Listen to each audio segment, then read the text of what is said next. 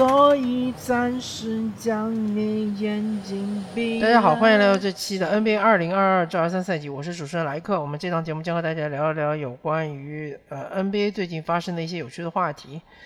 那么我们这期节目呢，先从呃一支东部强队开始聊起，他们就是克利夫兰骑士。呃，之所以聊骑士呢，嗯，一方面确实是这个赛季我聊骑士聊的比较少，第二方面就是刚刚就那个呃多诺万米切尔作为刚刚来到骑士的一位新援，创造了骑士的得分记录，就是得到了七十一分。当然，这个七十一分非常非常的了不起啊，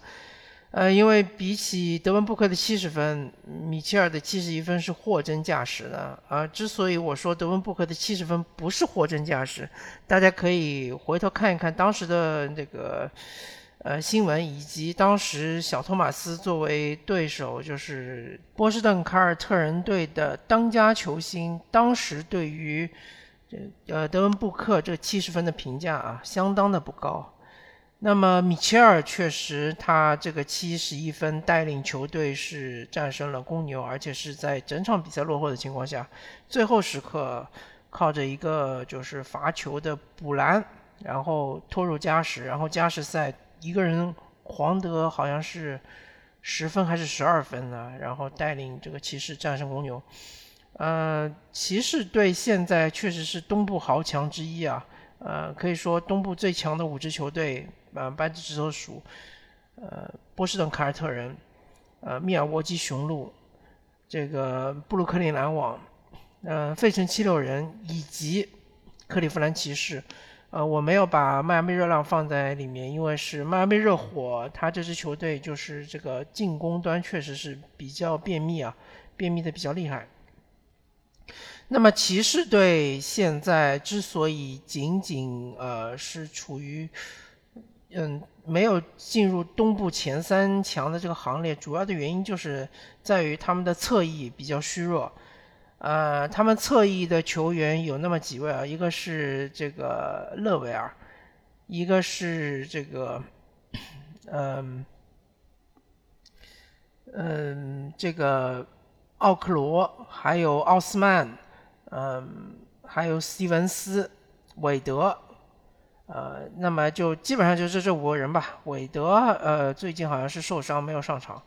那么这五个球员他们的问题就在于这个作为侧翼球员，呃，一个就是这个三分球非常的不靠谱，应该是没有任何一个球员的三分命中率能够达到百分之三十八以上。呃，因为他们的这个这这些侧翼球员，他们基本上呃投篮的环境还是比较好的。由于加兰也好，这个嗯多诺万米切尔也好，他们对于呃对方防守的这个切割是做得非常到位的，所以传出来的球一般都是空位。但是这几位就是投不进，这是一个问题。第二个问题就是，呃，除了奥克罗之外，其他几位的这个防守作为侧翼也非常的一般。呃，当然就是勒维尔，他本身有一定的控运能力，可以作为一个副攻手，呃，就是做梳理进攻的呃一定的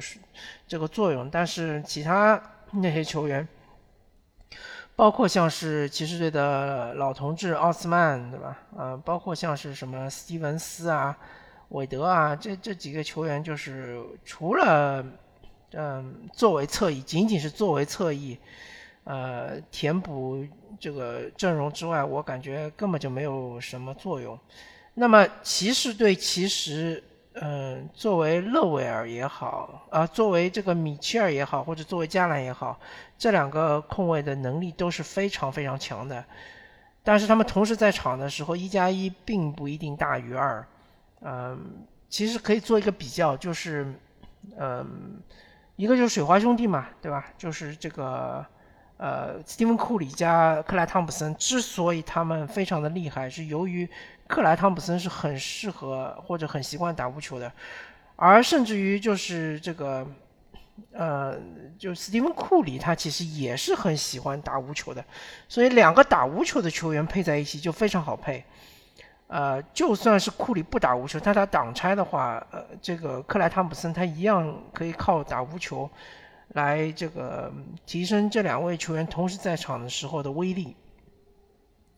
那么加兰和这个米切尔这两个球员其实呃互相之间都不是特别喜欢打无球，呃，当然米切尔他本人接球投三分能力很强，但是他打挡拆的威力是远远大于他打无球的，这是第一点。第二点，嗯，在于就是克莱他最强的时候，我们不说现在的水花兄弟啊，我们说当时七十三胜的水花兄弟，克莱汤普森最强的时候，他的。呃，防守能力是至少是整个联盟平均水平以上的，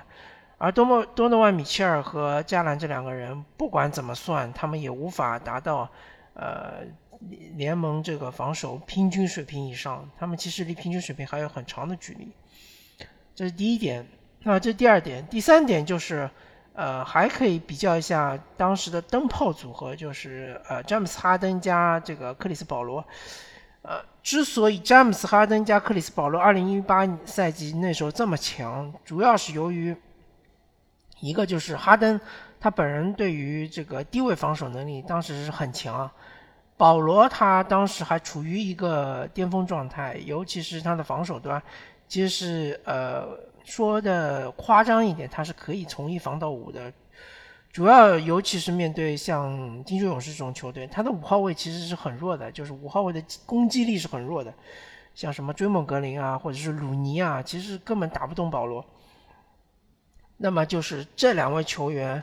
呃，当他们在球队的时候，当球队打无限换防的时候，他们这两位基本上，呃，根本就不算是这个防守弱点。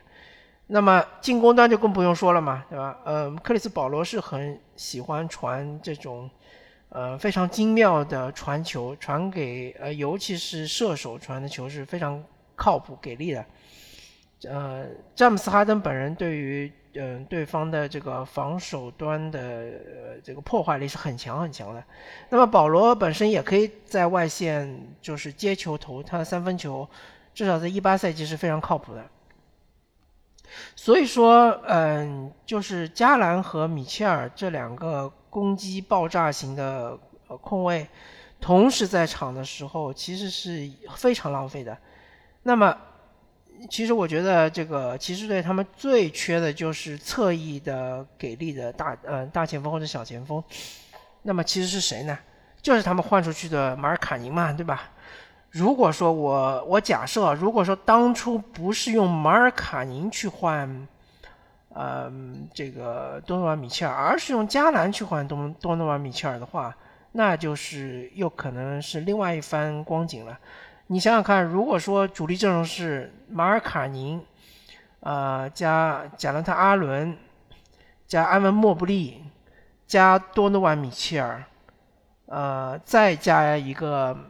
这个小前锋，比如说是这个奥克罗，那么这种情况下，马尔卡宁他打这个无球，他的无球能力就非常非常强，呃，可以帮米切尔拉开空间。然后这个防守端的时候，马尔卡宁作为三号位，他的防守也是完全不吃亏的，他的脚步也是非常快的，甚至于我觉得以马尔卡宁的现在的这个水平来说。防那些重型的四号位也是完全是可以得心应手，比如说像是什么保罗乔治啊，或者是呃什么那个呃莱纳德啊，或者甚至于字母哥，我觉得马尔卡尼也是可以稍微扛一扛的。包括像是这个嗯呃最火的双探花，对吧？啊，这几位都是可以防的。以马尔卡尼这种七尺的身高，这么快的脚步。其实正好是填补了整个骑士队嗯最弱一环，啊，所以我就觉得骑士队这个他的阵容有一些畸形，所以导致他呃可能并不是特别被我看好，或者说被呃专家们看好。虽然说米切尔有很强的呃爆发力，得分爆也非常爆炸，但是就是因为就是米切尔和加兰这两个人其实兼容性并不是特别的好。这场比赛之所以米切尔能得七十一分，就是因为加尔兰受伤嘛，对吧？加兰受伤了之后，所有的球权都集中到米切尔一个人身上，他就消化的非常好嘛。好吧，这就是骑士队现在的一些小小的问题，是我个人观察到的一些问题。呃，然后我说两支，嗯，我我最近就是比较关注球队，一个就是呃达拉斯独行侠，一个就是这个，嗯。就是这个同样处于西区的那个犹他爵士，嗯，达拉斯独行侠最近的状态非常好，他们就是最近是一波连胜，呃，应该是最近十场是八胜二负啊，最近一波七连胜，呃，但是他们的这个嗯。百回合净胜分也仅仅是二点三分，而且最近这一波呃连胜的话，大部分的情况也都是达到一个关键时刻。这个就是我想说的，达拉斯独行侠这支球队在这个赛季，呃，我关注的一些比赛中，他们往往是在最后五分钟，呃，双方差距五分的情况下是能够拿下比赛。啊，他们对于这个关键时刻的把握能力是非常非常强。呃，可以说。至少是多赢了大概四到五场比赛，我个人看到，包括呃那场比赛东契奇拿到六十六十加二十加十的那场比赛，就是因为最后时刻，呃当时就是他们落后这个纽约尼克斯其实还挺多的，靠东契奇的嗯不断的二加一啊，然后最后时刻的一个罚球不中，然后自己拿到篮板是补篮补进，拖入加时，嗯，当然就是说。这个比赛是非常好看啊，东契奇的赛，东契奇的这个呃数据也非常的漂亮，但是我们不得不看到，是东契奇是要全力发挥才能够帮助独行侠赢一些嗯，其实对手并不是非常强的球队，然后也仅仅是险胜而已。那么我们就看到这个独行侠的局限性。他这支球队的局限性就呃最大的问题啊，我觉得其实还是呃有一些问题的。那最大的问题就是防守，呃防守端问题最大的一点啊，我们首先看一下独行侠，他百回合的失分是这个一百一十点三分啊，在整个西部看上去不是特别多，因为呃一百百回合失分一百一十分以上的球队还挺多。呃，包括西部第一的丹佛掘金，包括西部第二的这个孟菲斯灰熊，包括这个西部第三的新奥尔良鹈鹕，那个还有包括西部第六的萨克拉门托国王，西部第七的菲尼克斯太阳，西部第八的波特兰拓荒者，呃，就是感觉这个独行侠他的百回合失分好像并不是非常多。但是给我的观感就是他们的其实呃内线防守很虚弱，呃尤其是伍德打了这个主力中锋之后，他这个护框其实就是嗯非常的差，啊鲍威尔其实嗯也也非常的一般啊。如果说在整个西部的强队里面比起来，他的护框，你你想和丹佛掘金的约基奇和这个呃孟菲斯灰熊的亚当斯。包括鹈鹕的这个瓦兰丘纳斯，包括快船队的这个祖巴茨，还有萨克拉门托国王队的呃这个小萨博尼斯，呃菲尼克斯太阳的这个埃顿，对吧？呃波特兰拓荒者的努尔基奇，啊金州勇士就不用说了嘛，呃追梦格林，呃犹他爵士队的犹他爵士队就是中锋他们的凯斯勒也护框很强。就是和这几支球队，就是西部前十的球队比起来，他们的这个中锋实在太弱了。呃，然后就是他们其实真正的三 D 球员，我也没怎么看到。侧翼的防守其实也很弱，什么布罗克啊，什么呃呃芬尼史密斯啊，像什么呃小哈达威啊，这几位其实防守都是很一般。再加上东契奇，他本人就是他，当然就是说。呃，在内线的后场篮板很强，但是他面对对方的呃进攻队员的时候，他的脚步移动很慢，这个确实没办法，因为东契奇的打法其实和约基奇是很像的，就需要有很强的体重、很重的体重，然后在内线是可以就是碾压对手，但是他因为体重太大，所以说他的脚步移动就很慢，所以独行侠其实他的防守很一般啊，啊，之所以最近这段时间一波连胜能够打到西部第四啊，真的就是，嗯，一个就是东契奇他的手感在线，第二个其实我觉得运运气的成分很大，因为。呃，NBA 的球队没有一支球队是说你，嗯，就是我们假设假设独行侠面对任何一支球队，当他就是需要用最后一投来决定比赛的结果的时候，呃，很难说独行侠就一定有百分之六十以上的胜率。其实每一支球队的这个大心脏的射手或者大心脏的最后一下的投手都很多。至少都有一个以上，甚至我，呃，可以这么说，如果说你这支球队有迈克尔乔丹的话，也不能说你就是打十场，呃，这个最后一投能够进，比如说，呃，能够赢六场以上，都都是很难的。所以说，这个独行侠在这段时间频频的赢这个关键时刻。我觉得最终最终会还是会回归的。通过就是最终的我们的这种统计学的话，还是会回归的。那么另外一支比较倒霉的球队就是犹他爵士嘛。犹他爵士我也最近看了很多场他们的比赛，都是最后时刻，比如说罚球不进啊啊啊对，呃说起这个我就想到这个之前好像独行侠应该是打这个篮网队。当时篮网还是比较糟糕的情况下，呃，最后这个呃，KD 他应该是获得了三次罚球，如果全部罚进的话就可以追平，而最近呃最终就是他两呃三罚两中嘛，呃最后一个罚球没有罚进嘛，像这种情况其实是比较罕见的，像 KD 这种精英级别的罚球手，最后时刻罚球不进。那么犹他爵士就遇到这种情况吗？我看到至少两场比赛，他们就是最终是只要罚进，就罚球全部罚进的话，他们是可以获胜的。包括好像像是克拉克森有什么两罚不中啊，包括像马尔坎尼也有这个最终时刻没罚进啊，包括是有一场比赛被泰勒西罗的这个绝杀打进啊，这种，嗯，就是。犹他爵士队打到目前为止，他们的百回合净胜分是零点七分。如果按百回合净胜分来排名的话，他们其实是应该排名在波特兰开拓者，就是西部第八，以及呃这个洛杉矶快船，就是西部第五这两支球队之上的。呃，而他们现在之所以仅仅是排在西部第十的话，就是因为他们的关键时刻的呃比赛没有打好。或者说他们的运气不是那么的好，嗯，所以说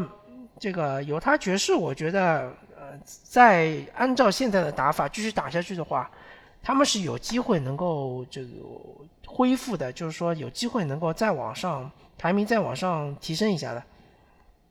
因为他们现在十九胜二十负，呃，他们的胜率低于百分之五十，不是真正他们的水平的体现，那么。呃，至于他们的问题，当然就是说他们的防守端也是，嗯，如果把凯斯勒拿下去的话，内线的防守是不是那么稳固？外线防守的话，像什么克拉克森啊，像是，呃，其他的那些什么呃比斯利啊，这几个球员都不是那种外线防守悍将。呃，我我倒觉得他们的霍顿塔克是算是一个呃外线防守的高手，但是最近是这段一段时间被 DNP 了嘛，可能就是确实他的进攻端对于球队的伤害比较大。另外像是这个塞克斯顿啊这种球员也是外线防守很一般。呃，我觉得犹他爵士如果想要好好打，想要打季后赛的话，其实他们应该是让康利多持球，让康利多分配球。而让克拉克斯顿和塞克斯顿这两个大哥应该是呃少持球攻，尤其是这种什么一个人拿球一打四这种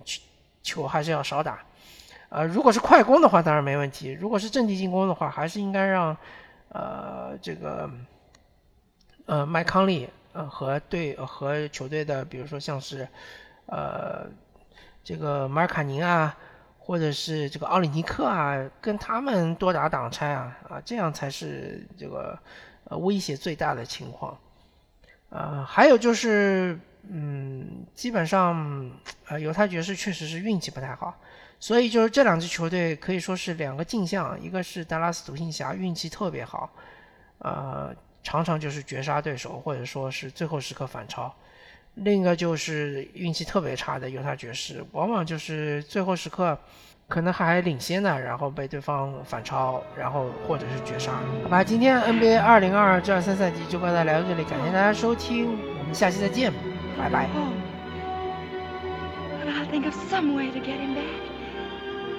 After